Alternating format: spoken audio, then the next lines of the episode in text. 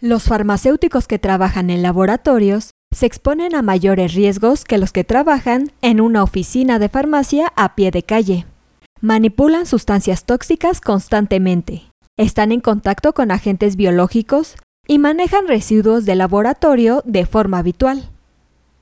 Sin embargo, a todos los farmacéuticos, independientemente del ámbito donde trabajen, ya sea industrial, hospitalario o de oficina de farmacia, se les encarga elaborar fórmulas magistrales y preparados.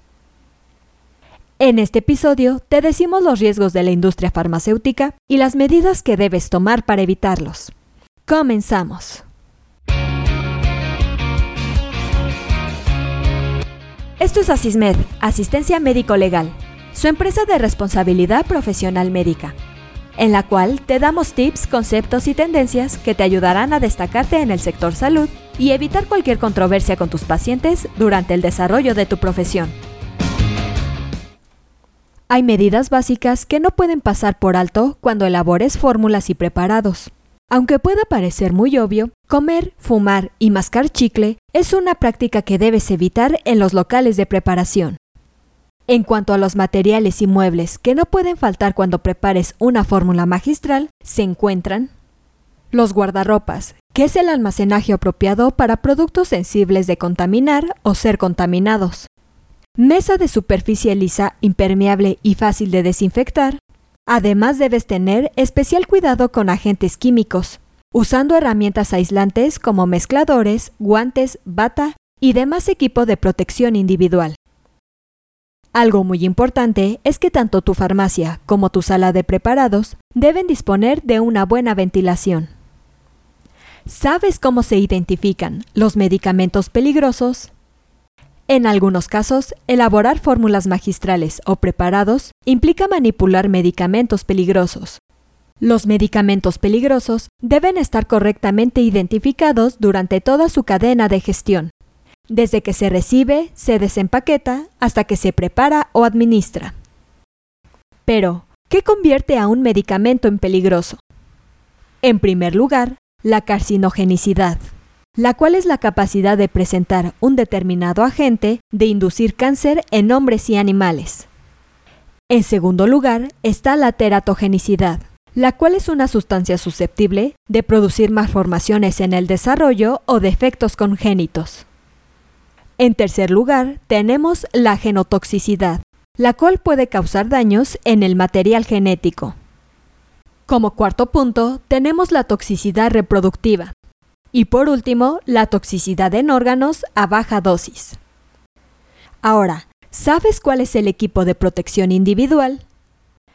Estos son instrumentos de trabajo fundamentales en el sector farmacéutico a la hora de trabajar con materiales contaminantes o sustancias peligrosas. En este sentido, existen recomendaciones estándar sobre el uso de los EPIs, aunque habrá especificaciones concretas según el centro farmacéutico. No obstante, en líneas generales, las normas mínimas están establecidas por el Servicio de Protección de Riesgo Laboral, las cuales son las siguientes. En primer lugar, los guantes. En caso de posible contacto con un medicamento peligroso, deben sustituirse inmediatamente, porque suele desconocerse la capacidad de permeación del medicamento. En segundo lugar, tenemos la bata. Si trabajas en laboratorio, la bata debe tener las siguientes características. Abertura trasera, puños elásticos e impermeable en zona delantera y mangas. Si existe el más mínimo riesgo de contaminación química, debe cambiarse de inmediato. En tercer lugar, tenemos las mascarillas. Debe utilizarse protección respiratoria en situaciones de exposición a sustancias tóxicas, gérmenes y demás elementos biológicos. En cuanto a los tipos, se encuentran las mascarillas quirúrgicas y las mascarillas autofiltrantes tipo FFP3, las cuales te protegen frente a aerosoles de elementos citotásticos. El cuarto equipo es la protección ocular. En el ámbito del laboratorio, la protección ocular conlleva el uso de gafas de montura integral panorámica. Y por último, tenemos la protección física integral Este tipo de protección está dirigida fundamentalmente a plantillas de laboratorio y farmacéuticos industriales, y se refiere a las cabinas de seguridad biológica CBC. Siempre lleva a cabo todas las medidas preventivas para evitar cualquier tipo de accidente.